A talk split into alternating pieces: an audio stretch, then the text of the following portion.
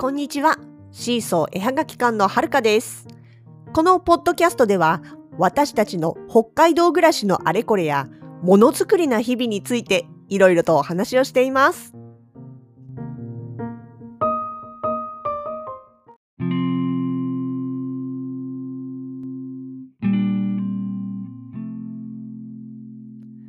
シーソー絵はがき館のポストカード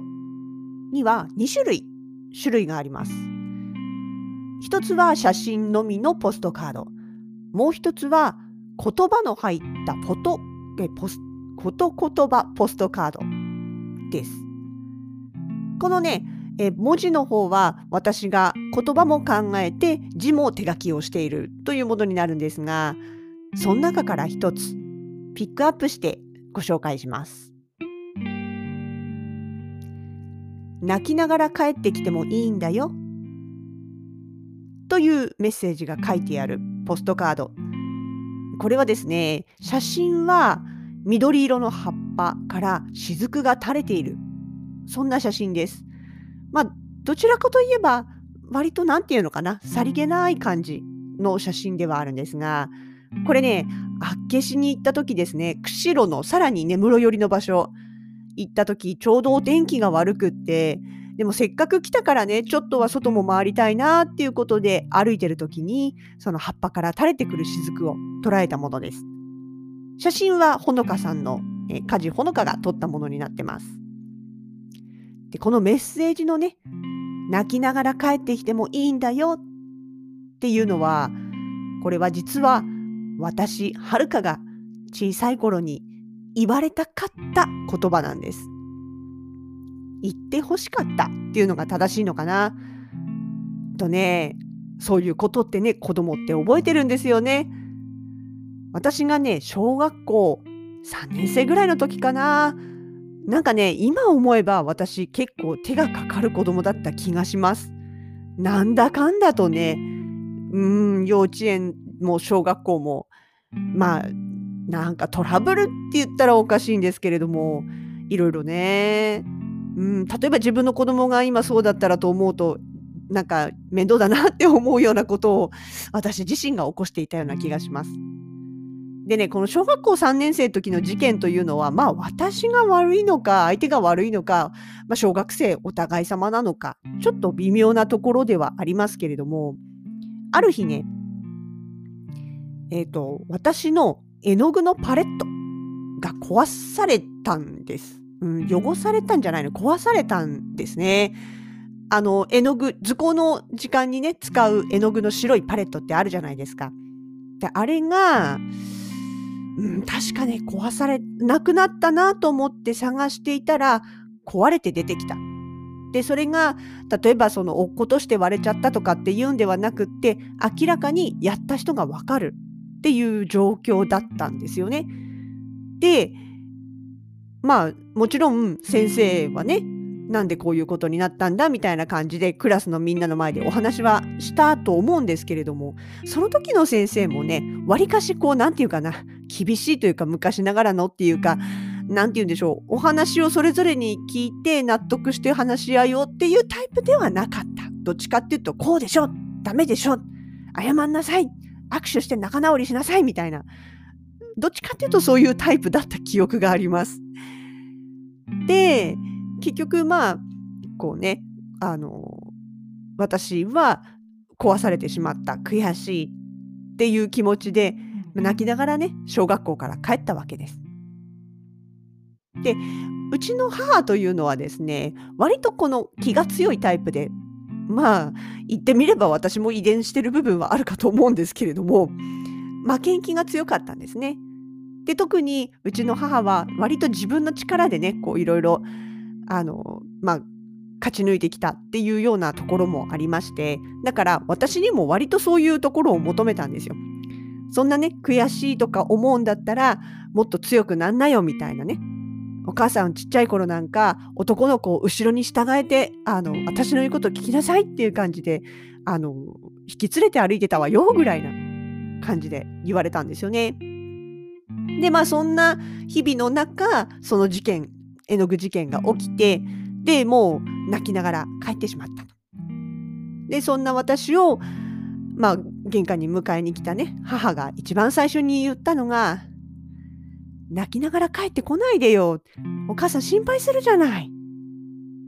っていう言葉だったんですね。今ならわかるんです。それはもう心配だ大切だよ心配だだから心配なんだよっていう気持ちの表れのから来た言葉だということは今なら理解できます。理解はできるけれどもでもその時の私が言ってほしい言葉ではなかった。むしろ学校で負けて帰ってきてしまった。そして家に帰そんな風にね泣きながら弱虫のまんま帰ってきちゃダメだった。そんな自分はよろしくない悪い子だまあ、ちょっとやっぱりね、そういうふうに受け止めてしまったわけなんです。まあでもね、それだけじゃなくて結構いろいろある中で、私はだから、なんだろう、ああ、泣きながら帰ったりね、お母さんに心配をかけるのは悪いことなんだと思って、じゃあ、で、だから家でもう学校行きたくないっていうことも言えない。だけど学校に行ったら学校に行ったで嫌な思いもする。まあ、それでもちゃんと学校行ってただけなんか偉かったってちょっと褒めてあげたいですけどね。まあまあ、それをどう克服していったのかっていうのはまた別の話なので、これはまたいずれどっかでお話できればとは思うんですね。で、結局私は本当はその時言ってほしかったのは、泣きながら帰ってこないでよじゃなくって、いいんだよ。泣きながら帰ってきてもいいんだよ。お家は安心していい場所なんだよ。どっちかといえばね、そういうふうに包んでほしかっただと思うんですね。なので、まあ自分は逆に、えー、自分が子供生まれたら絶対そういうふうにしようって思ってます。あの、なんていうのかな。外でどんな嵐があろうとも、とりあえずここに帰ってくれば絶対に安全地帯なんだと。物理的にもね、それから心のと心理的な部分でもね、とにかくお家というのは外で何があろうともどんなことがあっても安心できる場所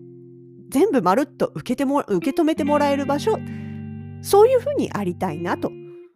私は自分の経験からそういうふうに思ってます。まあねそんなふうに思っている言葉がこのポトポストカードごめんなさいフォト言葉ポストカードになったわけなんですね。まあ、言葉自体はもうだから前々からずっと自分の中にあったもので誰かに伝えたいもちろん自分の身内もそうだけれどもこのカードを手にした誰かがやっぱりそうやってちょっとでもねあの、まあ、救われるって言ったらおかしいですけれどもあいいんだ弱い自分でもいいんだよって思ってもらえたらいいなと思ってこの言葉を選んでます。写真はねどうしようかなっていろいろ悩むところですけどねでもね、この雫がちょっと一滴垂れる感じ、号泣でもない、晴れでもない、こう悲しい気持ちを静かにこうね、ちょっと表現したような、そんな感じのこのあの光に透けた緑色の葉っぱと雫っていう感じがね、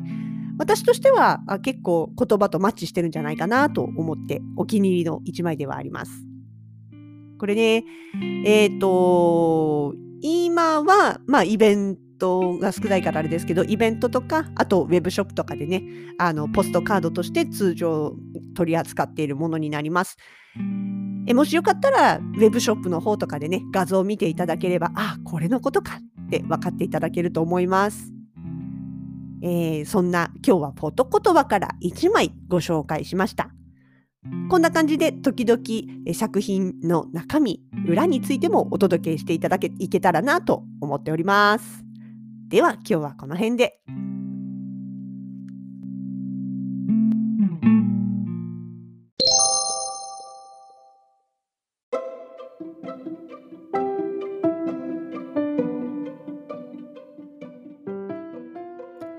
シーソーのラジログでは皆様のご感想をお待ちしております。ボイスはもちろん、ツイッターやインスタグラム、Facebook ページなど各 SNS からのコメントでもお気軽にお声をかけてください。